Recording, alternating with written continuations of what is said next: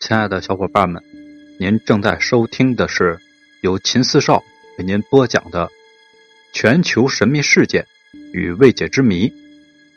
接下来，让我们精彩继续，一起去探寻那些未知的秘密。这集呢，给大家介绍一下中国最神秘的三个超自然研究机构：七四九、五零七、九二五。他们真的存在吗？喜欢看国外大片的小伙伴们都应该了解，在国外的影片当中，经常会提到像美国、俄罗斯、德国这样的国家，都有类似超自然现象的研究单位。让我们记忆犹新的神盾局，当初看的时候还以为是虚构出来的，后来看了一些纪录片的访谈节目，才知道原来在外国真的有类似神盾局的机构。但是可能大家不知道，不仅仅在国外有这样的机构存在。其实早年间的中国也曾经有过这样的超自然研究现象的研究所，专门研究一些超自然现象和灵异现象的部门。根据资料显示呢，目前已经曝光的有两个，分别是七四九和五零七所，还未曝光的有多少，谁也不知道了。七四九局，相信大家对这个名字并不陌生，因为在《九层妖塔》这部电影中就提到过。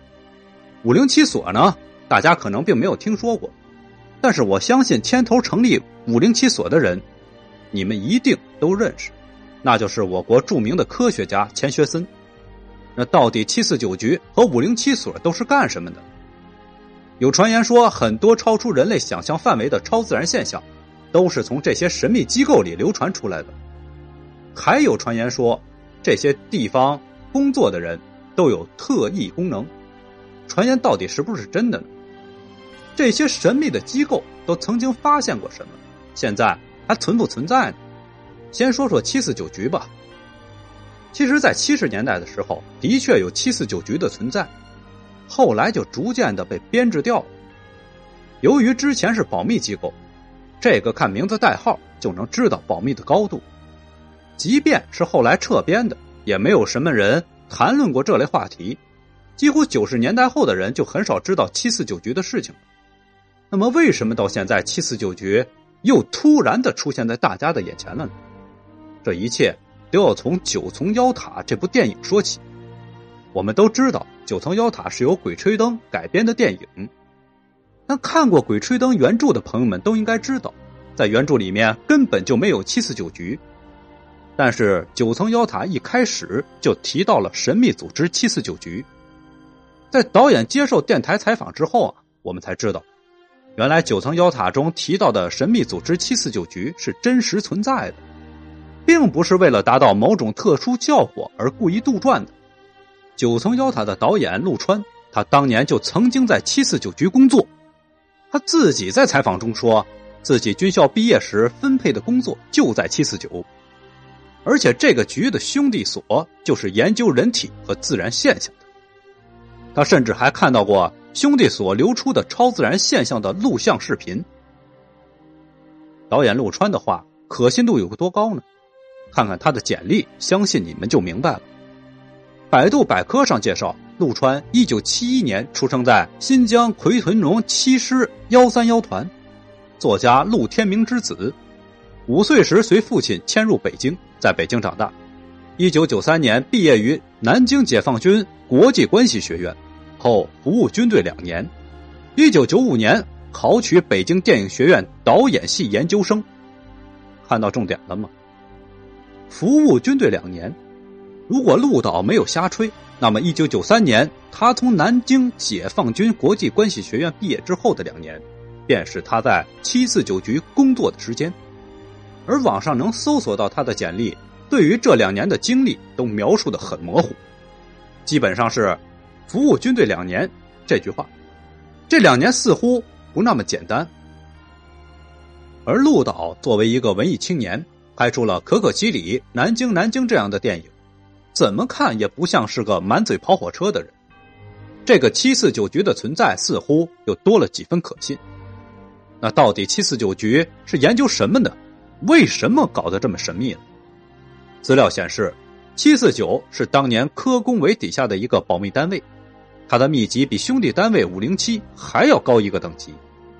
就在西三环北京航天桥附近，官方明面上曾经介绍，这是一个负责航天情报研究的研究所，但实际上，另一份材料显示，七四九局是专门研究超自然现象的机构。资料的原文：一九七一年，中美关系缓和之后，我国逐渐了解到美国超自然研究的一些基本情况，也开始进行类似的研究。一部分科学家起草了组建我们自己的超自然研究机构的计划书，并在一九七四年得到中央的批准。此机构没有具体的名称，只有一个编号七四九。起初下属于国防部，后来隶属于国防科工委。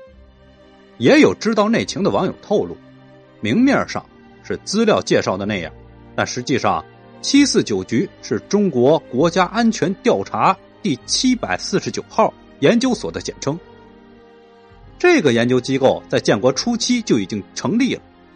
不知道有没有老一辈的人说过，新中国刚刚成立的时候，有人曾在大街上看到过轿夫抬着轿辇从前面走过，但穿着打扮都是像清代人。此类情况出现过几次，还有一次竟然是在大白天。这是七四九局参与的第一次案件调查。后来还有上海的老太摄魂事件。神秘人背婴儿见者脱皮事件等，针对这些事件的一套完整的调查结果及分析报告，都在七四九局的绝密档案室中。至于导演陆川是否也为七四九服务过，坦白说我无从考察。那个年代，七四九局的各个部门人员组成都是绝密的，一旦正式入职，甚至要与家人完全脱离关系。网上流传的资料当中提及到北京西三环，其实不过是七四九局保管一般资料的地方，也算是一个对外的办公地点，而真正工作的地点并不在那。另外，在八十年代，中国产生了人体科学的狂潮，国家加强了对超自然现象的研究。当时还有一个和七四九很类似的机构，叫做五零七所。五零七所是研究人体科学。七四九是基于人体学研究在国防科技上的运用，搜集整理研究从各地汇总来的异常生命现象。本集故事讲到这儿，下集我们去讲五零七所。您刚才听到的是由秦四少为您播讲的全球神秘事件未解之谜。如果喜欢，请您点击关注、订阅一下。另外。别忘了打赏一下，下集更精彩。